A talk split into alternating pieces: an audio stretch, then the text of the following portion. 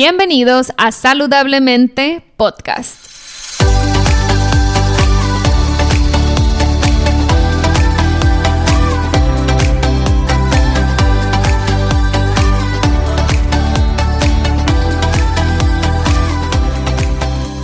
Mi nombre es Siria Velarde y soy Health Coach. Después de más de 10 años con problemas de salud derivados de una enfermedad autoinmune llamada Hashimoto's, finalmente pude recuperar mi salud. En mi recorrido entendí que la alimentación es una herramienta poderosísima para sanar el cuerpo, pero también entendí que no solo somos lo que comemos, sino también lo que pensamos y sentimos. En este podcast te compartiré en cada episodio las técnicas y herramientas que utilicé durante mi proceso de sanación. También buscaré traerte testimonios de personas inspiradoras que lograron cosas impresionantes en sus vidas. Sin más, empezamos. Hola, hola, bienvenidos al episodio número 5 de Saludablemente Podcast. En esta ocasión tenemos una invitada muy especial, su nombre es Galia Clayman, ella es Health Coach, Además, Galia es fundadora de Baby Loves Food. Es un sitio de salud enfocado a la alimentación para niños, mujeres en etapa de embarazo y lactancia, donde ella las asesora para una mejor nutrición y desarrollo de su embarazo. También es creadora de la cocina de Galia, en la cual tiene un segmento en el Palacio de Hierro en la Ciudad de México donde ofrece parte de sus productos como son los caldos de hueso orgánicos con diferentes sabores que se pueden disfrutar listos para consumo. Galia también es cofundadora del Congreso Ferment Oaxaca, que es un congreso donde se invitan conferencistas de talla internacional enfocados en procesos de fermentación, salud digestiva. Calia también es representante de la Fundación Weston A. Price en la Ciudad de México. Esta fundación está enfocada en difundir información sobre alimentación ancestral, la forma en la que nuestros ancestros se han alimentado por decenas de miles de años.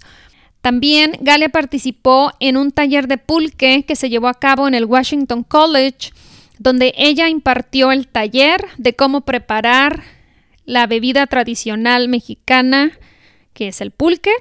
También es creadora del programa de alimentación Nourishing Restart, el cual lo ofrece dos veces por año y se ofrece 100% en línea. Así que sin más, les dejo la entrevista con Galia Clayman. Hola Galia, muchísimas gracias por unirte al podcast saludablemente. Es un gustazo, un honor, la verdad, tenerte en este podcast como de los primeros episodios porque me encanta todo lo que haces. Conoces muchísimo de temas de salud, sobre todo salud digestiva, y me gustaría que empezáramos eh, a que nos platicaras un poco de tu historia, cómo llegaste hasta ahorita a conocer tanto, por qué das talleres, tienes retos, tienes tu página, ves a niños, ves a adultos, o sea, abarcas muchas cosas. Platícanos un poquito. Bueno, pues primero mil gracias Estoy también súper contenta de estar aquí y muy contenta por ti de que hayas empezado este podcast. Gracias. Que hace un proyecto padrísimo. Bueno, mira, como la mayoría de las personas que nos dedicamos a esto de salud, los coaches y los médicos funcionales y, muchas personas que se dedican a, ayudar a la gente en, temas de salud, como tú sabes, empezamos con nuestros propios problemas de salud. Entonces, yo hace eh, nueve años a mí me diagnosticaron con eh, intolerancia o sensibilidad al gluten, también a los lácteos, y padecía yo hipotiroidismo. Eh, tomaba medicamento para la tiroides. Y por otro lado, mi hijo, que hoy tiene 17 años, cuando era muy chiquito, cuando empezó con sólidos, vimos que no toleraba tampoco los lácteos y em, en ese momento vivíamos en Costa Rica y el médico que lo veía era un naturópata y el naturópata le mandó a él también una dieta libre de lácteos por un año, o sea, hasta el año y medio, no consumió nada de lácteos de vaca porque tenía como unos problemas en la lengua y eh, cándida y bueno, como varias este, eh, padecimientos que siempre también están relacionados con la salud de la mamá, ¿no? Pues ese tipo de cosas ya vienen de la mamá. Entonces estábamos él y yo los dos igual. Eh, entonces, esto me llevó pues a, mucho investigar, leer, estudiar. Yo eh, en el momento que dejé de comer gluten, bueno, me sentía muchísimo mejor, fue, o sea, de la noche a la mañana, todo, todos mis síntomas. Em, un tiempo me quedé casi calva, no tenía yo pelo, eh, bueno, o sea, la pasé mal, ¿no? Eh, igual que mucha gente que se tarda en, ser diagnosticada con hipotiroidismo. Entonces, em, en esta búsqueda y en este leer y en este buscar información, descubrí la Fundación Weston A. Price, que es una fundación que está en Estados Unidos, eh, que se dedica a como em, informar y a, y a enseñar a la gente cómo tener la salud en sus manos y cómo regresar a las formas de alimentación ancestrales. Y bueno, esta fundación a mí me sirvió muchísimo, muchísimo en mi propia salud eh, y, en la de mis hijos, no nada más de mi hijo mayor, sino con mis, mis, dos hijas también. Ahorita, eh, ¿cómo está tu niño? ¿Cómo está su salud? Bueno, que ya no está tan niño. Este, ¿Y cómo estás tú? ¿Qué pasó con ese diagnóstico que te hicieron de hipotiroidismo y a tu niño? ¿Cómo progresó? Bueno, pues em, él, él, pues ya ves, los niños se recuperan y se transforman y sobre todo cuando agarras las cosas muy temprano, este, pues él un tiempo no comió lácteos, después todo su sistema inmune mejoró, tuvo muchísimas infecciones de oído recurrentes cuando era chiquito. Hoy en día, bueno, su oído sigue siendo como su punto débil, pero es un niño sanísimo, súper deportista, come de todo, no tiene un problema. Como él mismo dice, él dice, lo que hace mi mamá sí ha de servir porque yo tengo nueve años sin ir al doctor y sin usar una medicina. Wow. Entonces, él muy bien.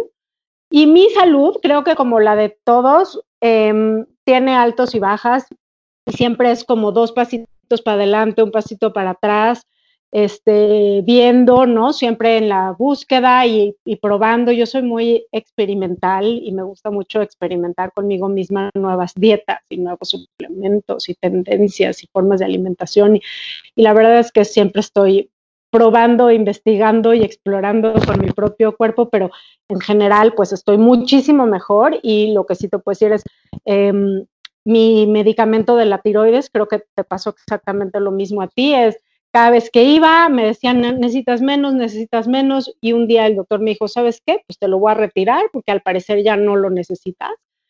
Y em, habrá momentos de estrés, momentos en donde mis defensas a lo mejor se me bajan un poquito, pues como todos, ¿no? O claro. sea, este, no te voy a decir mi salud es perfecta y yo soy perfecta porque mi dieta es perfecta porque no lo es.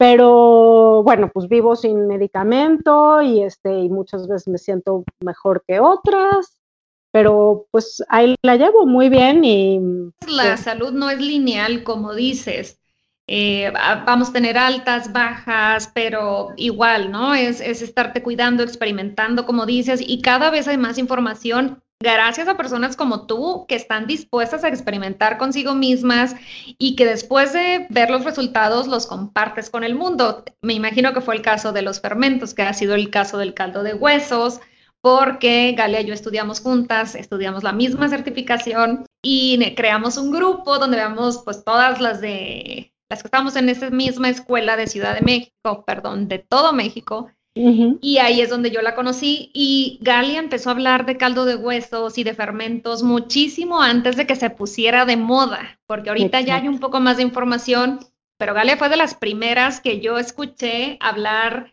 de esos temas. Mencionabas ahorita el tema de los fermentos y la salud digestiva, que creo que es uno de los puntos que más promueves. Platícanos un poquito qué haces en ese tema ahorita. Bueno, mira, em, como tú dices, yo luego, luego le empecé a recomendar a las personas que incluyeran alimentos fermentados en su dieta, que prepararan el caldo de huesos en su casa, pero me encontraba con que muchas personas tenían dificultades para prepararlos en casa, ¿no? Entonces, sí, yo sé que me dijiste que es súper sano, que es súper valioso, pero no tengo tiempo o no consigo los huesos, o no sé a qué horas, o no me quedó, o ya lo intenté y no me salió.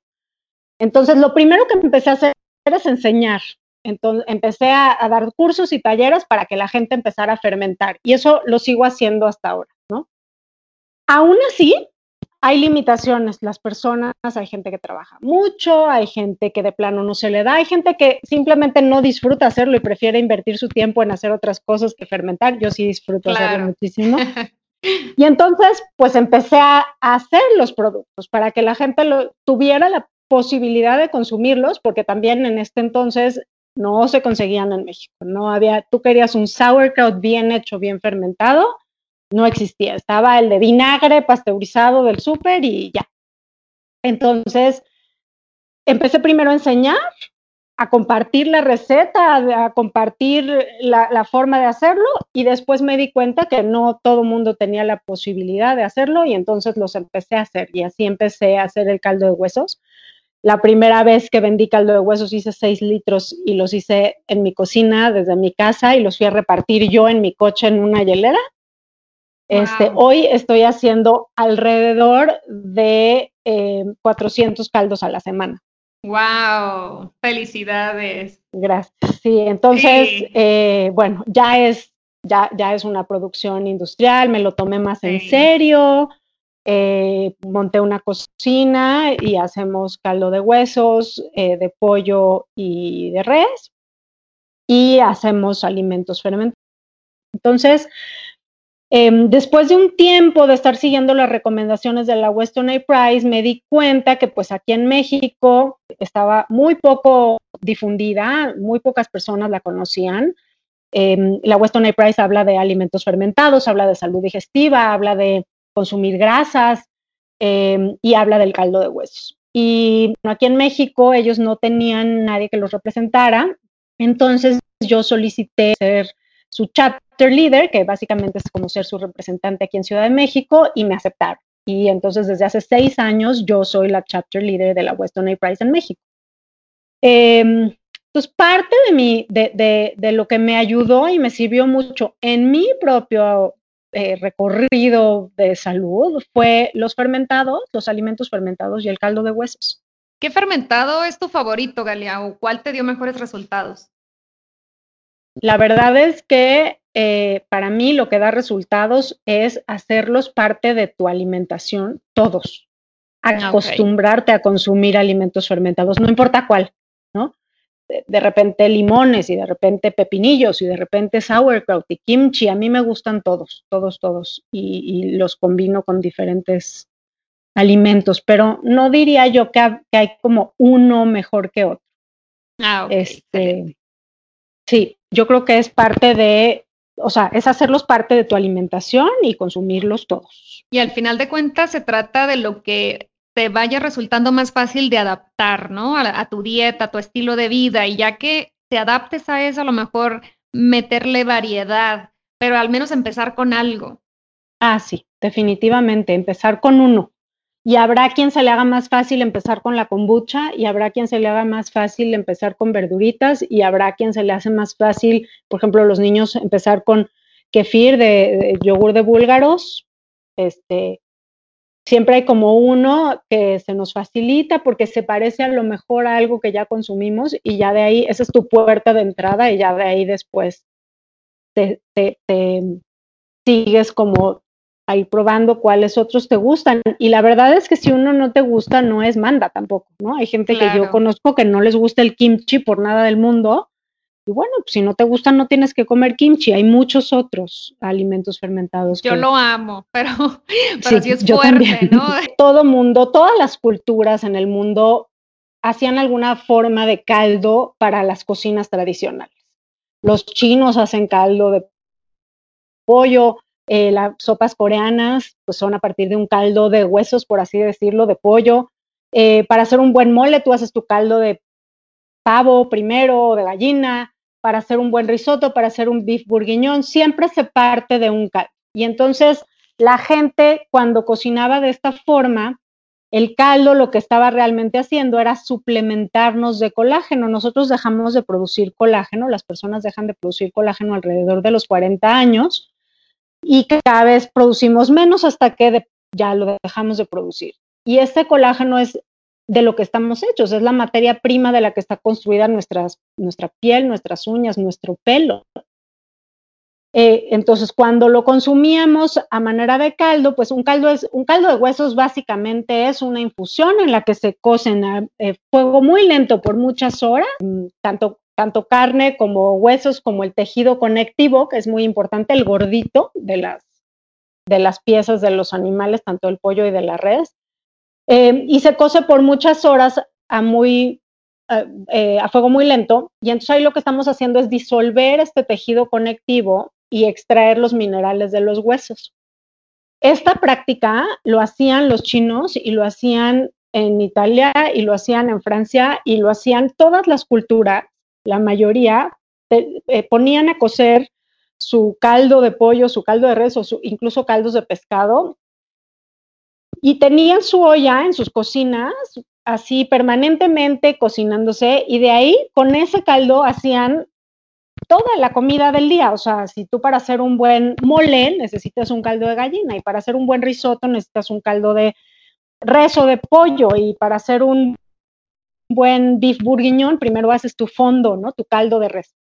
Lo que no sabían las personas es que al hacer esto se estaban suplementando con colágeno y con, eh, eh, con proteína y con ciertos ácidos esenciales. Entonces, ese caldo, ese líquido resultante, está lleno de nutrientes de muy fácil asimilación y muy fácil absorción para el cuerpo. Como te digo, es bueno para las articulaciones, es bueno, bueno para las uñas, bueno para el pelo, bueno para el cutis, pero la gente que te sigue ya a ti ah, te ha oído mucho hablar sobre la permeabilidad intestinal y cómo la salud intestinal es básica y que cuando hay permeabilidad intestinal, pues resulta en muchos problemas de salud, ¿no? Totalmente. Em, entonces, parte importante del tratamiento, para esa permeabilidad intestinal es este caldo, porque el caldo recubre el intestino y nos ayuda a reconstruir las paredes intestinales, nos ayuda como a sanar esos hoyitos que se hacen en, el intestino permeable. Entonces, bueno, para mí fue parte importantísima de mi propia sanación y me encontré con que cuando yo lo recomendaba a las personas se les hacía muy difícil, o porque no tenían el tiempo, o porque les dan asco los huesos, las patas, o porque no, simplemente no les gusta la cocina y no se quieren meter en eso, quieren utilizar su tiempo para alguna otra cosa. Entonces, eh, básicamente la mayoría de las personas que yo les recomendaba me decían, pero y, no se puede comprar, y tú no lo puedes hacer y que yo te lo compre, y así fue la verdad como lo empecé a hacer. La primera vez que empecé a vender este caldo lo hice yo en mi cocina, en mi casa, hice seis litros y los fui a repartir yo en mi coche, en una hielerita. Esto hoy en día estoy haciendo prácticamente, o sea, más o menos 400 litros a la semana. Eh, padrísimo. Padrísimo. La verdad es que después de ver tan buenos resultados en las personas, me lo tomé muy en serio y lo empecé a hacer en serio. Eh, monté una, una, cocina y este, y como dices, ya es un, es todo un emprendimiento. Padrísimo, felicidades. Y 400 litros de caldo de huesos a la semana significa que a lo mejor entre 300 o 400 familias a la semana está recibiendo todos los beneficios que ofrece el caldo de huesos para su digestión, para la piel, todos los beneficios que ya has mencionado. Y sí, yo también puedo hablar sobre el proceso de sanación que tuve con mi digestión gracias al caldo de huesos. Este, y, y no, no me sorprende, ¿no? Del todo que, estés teniendo tanto éxito con este proyecto. Felicidades, de, dicho sea de paso. Eh, y eh, esta combinación, tú te has dedicado o enfocado a salud digestiva y tu negocio está enfocadísimo también en esto. Fermentos que también te ayudan a, poblar de bacteria buena, saludable los intestinos, caldo de huesos, algún otro producto que tengas eh, en la cocina de Galia o, que esté ahí en preparación? Sí, la verdad es que este, voy desarrollando productos, sobre todo lo que voy haciendo es encuentro esta como faltante en el mercado y entonces de productos que sé que son muy buenos, que los deberíamos estar consumiendo y entonces me pongo manos a la obra para yo hacerlos. Y ahorita estoy em, desarrollando dos productos que se basan en la grasa de res, que en inglés se llama tallow. Estamos haciendo grasa para cocinar y estoy haciendo un producto para la piel que está hecho con la con con grasa de res, que es, la, es lo más parecido que puedes encontrar a la grasa que nuestra propia piel produce, eh, que es súper humectante, antiinflamatorio, combate eczema y pues de veras no existe en México. Eh, de hecho, eh, yo soy de Sonora y todavía hay, hay unos nativos que predominan en cierta zona del estado que fíjate que también no recuerdo el nombre del plato, pero es una receta tradicional, son los yaquis de Sonora.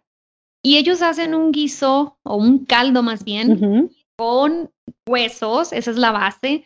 Eh, me parece que le agregan este frijol, maíz, pero la base es meramente huesos. Entonces, hablando de eh, la nutrición, eh, cómo nuestros antepasados de forma intuitiva eh, y consciente, ¿no? Que ahorita me gustaría que nos hablaras de eso, de la conciencia, ¿no? De utilizar el animal desde la cabeza hasta la cola, ¿no? Aprovechar todo lo que el animal nos ofrece.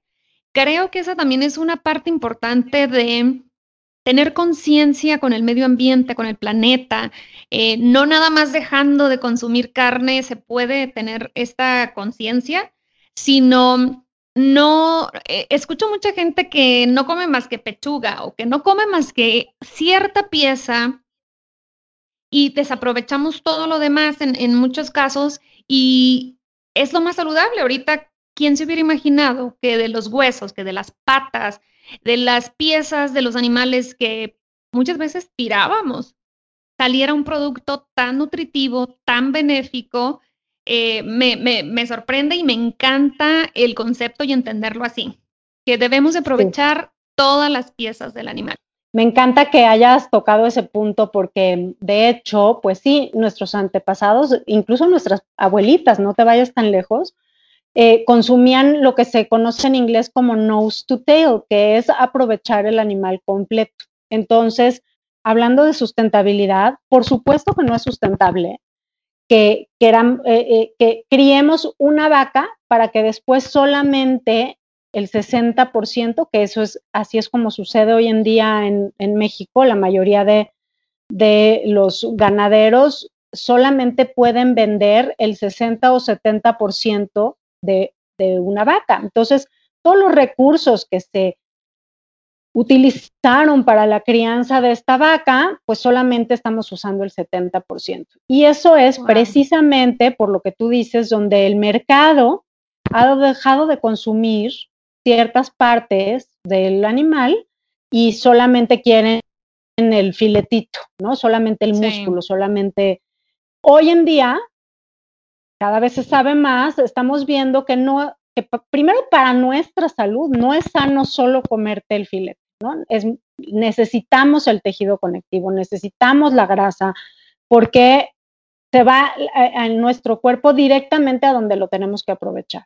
Y para el planeta tampoco es sustentable criar cientos de gallinas para solo utilizar las pechugas. Y en mi experiencia ahorita, bueno, uno de mis principales problemas de dónde encuentro pollos que los críen a libre pastoreo, sin hormonas, eh, ¿no? respetuosos con el medio ambiente, respetuosos con el animal. Cuando encuentro el pequeño productor y le digo que lo que yo le quiero comprar son las patas, bueno, casi lloran de la felicidad.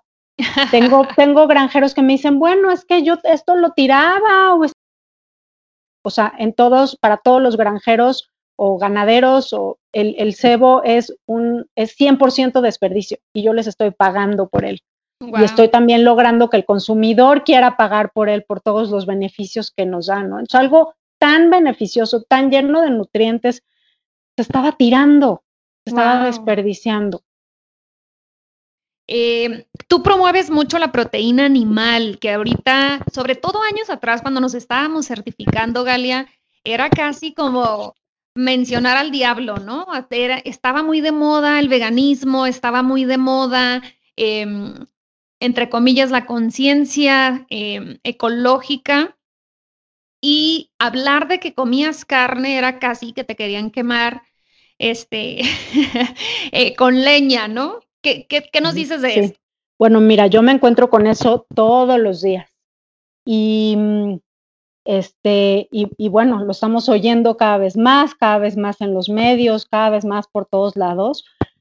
Y la verdad es que somos omnívoros por naturaleza y eso está, o sea, científicamente comprobado. Hay ciertos nutrientes que no podemos obtener de ningún lado más que de los, eh, del producto animal, ¿no? De la proteína animal. Hay, hay tantos puntos de los que podríamos hablar y he tenido conversaciones muy intensas con, muchos veganos, con muchos vegetarianos, em, pero creo que hoy en día mi punto más importante, el punto más fuerte que yo quiero transmitir es que la tierra, para el planeta Tierra y, y la tierra para ser fértil, estamos hablando de agricultura regenerativa, ¿no? De una vaca que come pasto, la agricultura regenerativa se basa en rotación, entonces lo voy a explicar así brevemente para quien no está muy familiarizado. Una, em, una ganadería regenerativa toma un grupo de vacas, por, ejemplo, las pone a pastar en un área, las mueve a otra área y no regresan al, al primer sitio donde estuvieron hasta semanas o meses después. En estos meses, la tierra absorbió todo el, excremento de la vaca que funciona como un abono, como un fertilizante natural, se enriquece la microbiota de la tierra, o sea, se regeneran los microbios que deben de vivir en esa tierra, eh, después las lombrices que airean la tierra y entonces el pasto puede volver a crecer y reverdecer. Y, cuando vuelve a crecer y ya tiene cierto, cierta altura, regresan las vacas a volver a pastar ahí. Eh, de hecho, muchos de este tipo de ganaderos utiliza varias especies, entonces pone las vacas y después pone las gallinas y después pone las borregos o, las cabras, etcétera. Y, así va rotando las especies y va rotando las áreas de los ranchos. Entonces, este tipo de ganadería ha demostrado que no solo no es tan malo como así, por, así decirlo, ¿no? Entre comillas, sino que son indispensables las vacas para regenerar la tierra. Sin los animales no hay regeneración de la tierra. Entonces esto es tan importante entenderlo. Si nosotros decimos no consuman carne, entonces este tipo de ganaderos se quedan sin, negocio, se quedan sin trabajo, sin y lo dejan de hacer. Y es que fíjate, em, regresando, eh, perdón Galia, regresando al tema de la intuición de nuestros antepasados, em, como dices, no yéndonos tan lejos, desde la época de nuestros abuelos, así se criaban los animales. Eh, yo recuerdo por historias de mi abuela que en el patio, ¿no? Tenían al puerquito y al eh, la gallina y de ahí agarraban los huevos. Era pues algo tan común, tan normal, que después fuimos dejando esas costumbres de lado, todo se industrializó y el problema empezó con esa industrialización, con esos procesos nuevos, ¿no? De que ahora eh, produzco huevos en, en, masa, produzco pollo en masa, produzco de toda esta carne, estas fábricas de, hacer carne, porque no tienen otro nombre. Y esa es la mala fama que se le ha dado a la proteína animal, pero desde nuestros abuelos, la forma de alimentarnos era pues con productos animales. El veganismo, ¿qué te gusta que tenga ahorita agarrando fuerza? Sí, 30 años, una cosa así. Contra todos los de la humanidad, ¿no? Que hemos estado consumiendo carnes por millones de años. Entonces, exactamente. Quería, quería, porque también en mi caso, eh, yo fui vegetariana por un tiempo porque a veces creemos por la mercadotecnia o la falta de información que volverte vegetariano o vegano es, seña o símbolo de salud. Y en mi caso, ahora que conozco un poco más del tema, porque cuando me hice vegetariana no conocía mucho, nada más tenía esta idea de que ser vegetariano era muy saludable. Em, hasta desarrollé cándida porque mi cuerpo me pedía carne y yo me resistía porque pues, e, era mejor ser vegetariana y fue la época en que más harinas, azúcar, granos consumí en toda mi vida. Claro. Y desarrollé, desarrollé cándida por lo mismo. Entonces, como una dieta, entre comillas, tan saludable, puede crearte un, desbalance en tu sistema digestivo. No, no me hace sentido.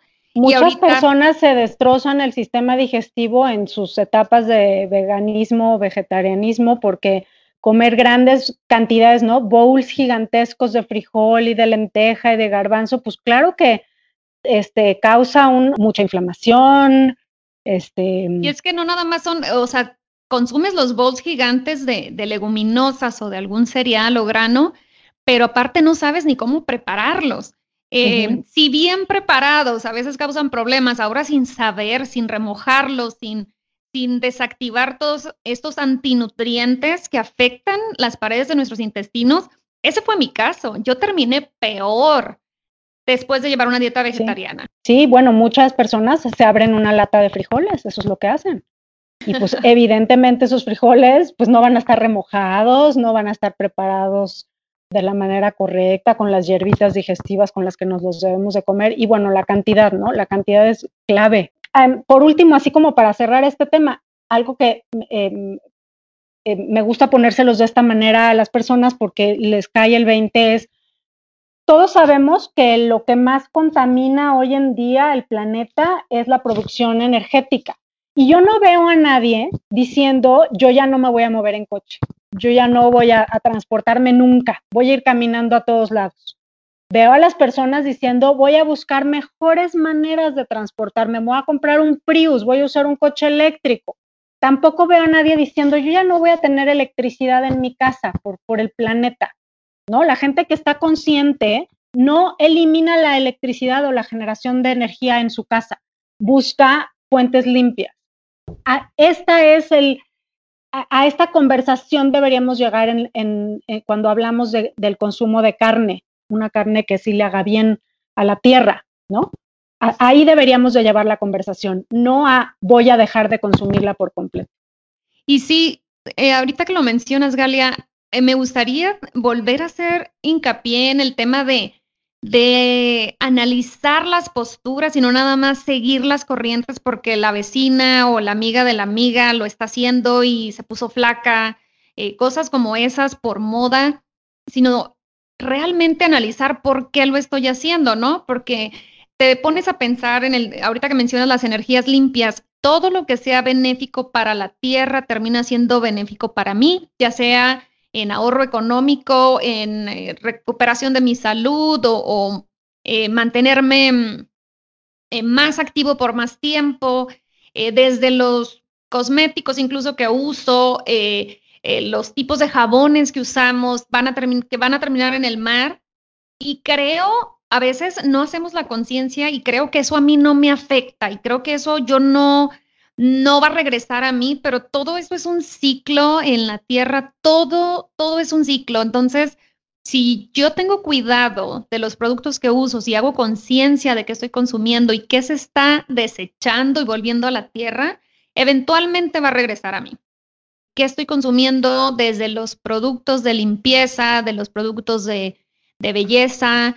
Todo termina o en la tierra o en el mar y eventualmente a través de la comida eso regresa a mí. Entonces, sí tiene y Si tú eliges un producto que es bueno para tu piel, que no tiene toxina, si yo uso mi tallow de res en mi cara, eso es 100% orgánico, no tiene un químico, es natural. Si se va por la cañería, es completamente, este, se degrada, no daña a los peces, no, no, no le hace daño a nadie. Em, y lo mismo, por ejemplo, a mí me han criticado de repente en mis redes sociales. Yo eh, tengo una casa de campo y en esa casa de campo no hay nada de plástico. Todo está hecho con materiales naturales. La casa está construida con adobe. Pero los tapetes son de vaca. Yo uso tapetes de mm. piel de vaca. Y me han escrito, feo, sea, me han puesto comentarios feos en mis redes sociales que, ay, tú, el medio ambiente y con tu tapete de vaca, pues, ¿qué crees? Que ese tapete de vaca, el día que yo ya no lo quiera, regresa completito a la tierra. O sea, eso se vuelve abono. Claro. Y, vuelve a ser tierra. Un tapete sintético hecho con petróleo, con plásticos, ese tapete nunca va a regresar a la Tierra, va a contaminar el planeta para siempre. Totalmente. y son este tipo de cosas que la gente no se cuestiona, ¿no? Exacto, es ahí está la clave, el no cuestionarnos, el seguir nada más corrientes o modas y no detenernos a hacer las preguntas. Y creo que mm, todos tenemos esa, esa intuición natural eh, que cuando realmente le haces caso te llega pues la inspiración y lo notas en tu cuerpo también. Cuando tomas decisiones diferentes te sientes diferente. El aprender a escoger, no por moda, insisto, sino lo que me sienta bien, lo que le sienta bien al planeta, que siempre va junto con pegado. Lo que me sienta bien a mí, le sienta bien al planeta. Entonces, oye, Galia, también hablando de que andas en todo y la verdad que no voy a decir no sé de dónde sacas la energía porque sé que te alimentas súper bien y sé de dónde la sacas. Organizas un congreso de fermentación en Oaxaca, entiendo que es una vez al año. Platícanos un poquito de este proyecto. El año pasado tuviste a la doctora Natasha Campbell. Platícanos un poquito. Sí, pues mira, em, además de yo dar eh, cursos de fermentación, eh, tengo una amiga socia en Monterrey eh, con la que Raquel Guajardo. En algún momento nos cuestionamos, oye, si traemos a los maestros, entonces puedo compartir este conocimiento con la gente en México, la gente que no tiene las posibilidades de irse. Entonces lo que empezamos a hacer es invitar maestros que han escrito sobre fermentación, que han escrito sobre temas que nosotros admiramos, invitarlos a México para poner disponible para la gente aquí esa, esa sabiduría, esa información. Después de algún tiempo de estarlos invitando eh, eh, a, dar pequeños cursos o pequeños talleres. Muy buena idea hacer un evento más grande, más masivo, para llegarle a más gente y que llegarle a, más personas en México en vez de solo la Ciudad de México o solo Monterrey. Y escogimos la ciudad de Oaxaca por todo su belleza, su cultura, sus ingredientes, eh, su tradición gastronómica, ¿no? Y entonces escogimos ese lugar como sede y de esta manera sentimos que lo que estamos haciendo es pues llegarle a más personas. Poner más eh, disponible toda esta información que le llegue a más gente. Em, el año pasado fue la, segunda edición, eh, vino Sandor Katz, que es toda una eminencia en el mundo de la fermentación. Y bueno, para este año también tenemos sorpresas. Tenemos una persona, este, Johnny Drain, que viene de Londres, eh, que está haciendo eh, un trabajo padrísimo en un restaurante que es justo Zero Waste, que les sobra, lo fermentan.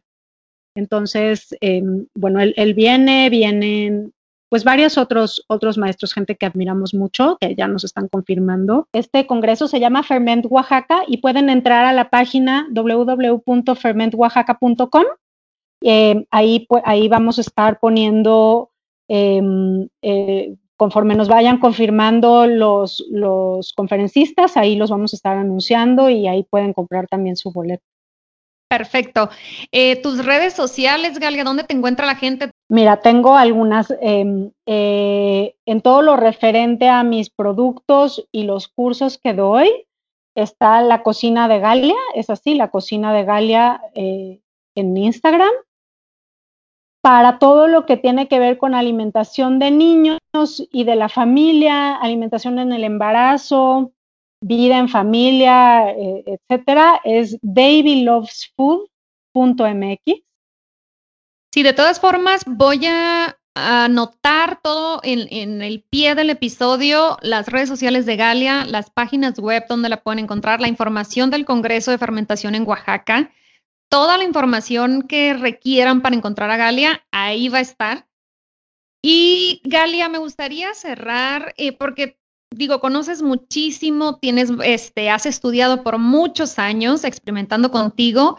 Em, si alguien se acerca a ti por primera vez, ¿qué, ¿qué consejo le darías? ¿Cómo empezar? ¿O cuál sería el consejo de salud más básico o importante?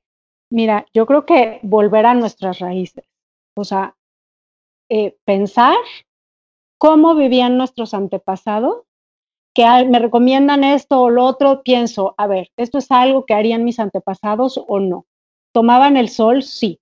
¿Comían frutas y verduras? ¿Comían carne? ¿Comían pollo? ¿Comían proteína animal? Todo lo que se encuentra en la naturaleza, sí. ¿Caminaban descalzos? Sí. ¿Nadaban en ríos y manantiales? Sí. ¿Comían proteína aislada de soya de un bote? No. Entonces, eh, em, esa es la manera en la que, de la forma más sencilla, sin tener que leer cientos de libros, sin tener que estudiar y certificarte para Health Coach, si tú te cuestionas qué hacíamos los humanos por naturaleza cuando vivíamos en libertad y no en cautiverio como vivimos ahorita, si lo hacíamos por años y años, a seguir haciendo. Pues ahora sí que es, una, es un tema muy personal, pero eh, si la dieta que estás llevando te da más energía, más claridad mental, te sientes con energía cuando debes de tener energía y te da sueño cuando te debe dar sueño, eh, tu piel se ve bien, se ve sana, creo que es una muy buena señal de que estás en el camino correcto. Exactamente. Cada año he visto eh, también nuevas cosas, ¿no? Porque te estás moviendo cada vez con lo, con lo más nuevo en temas de nutrición. Creo que la gente obtiene muchísimo valor con tus programas, con tus talleres.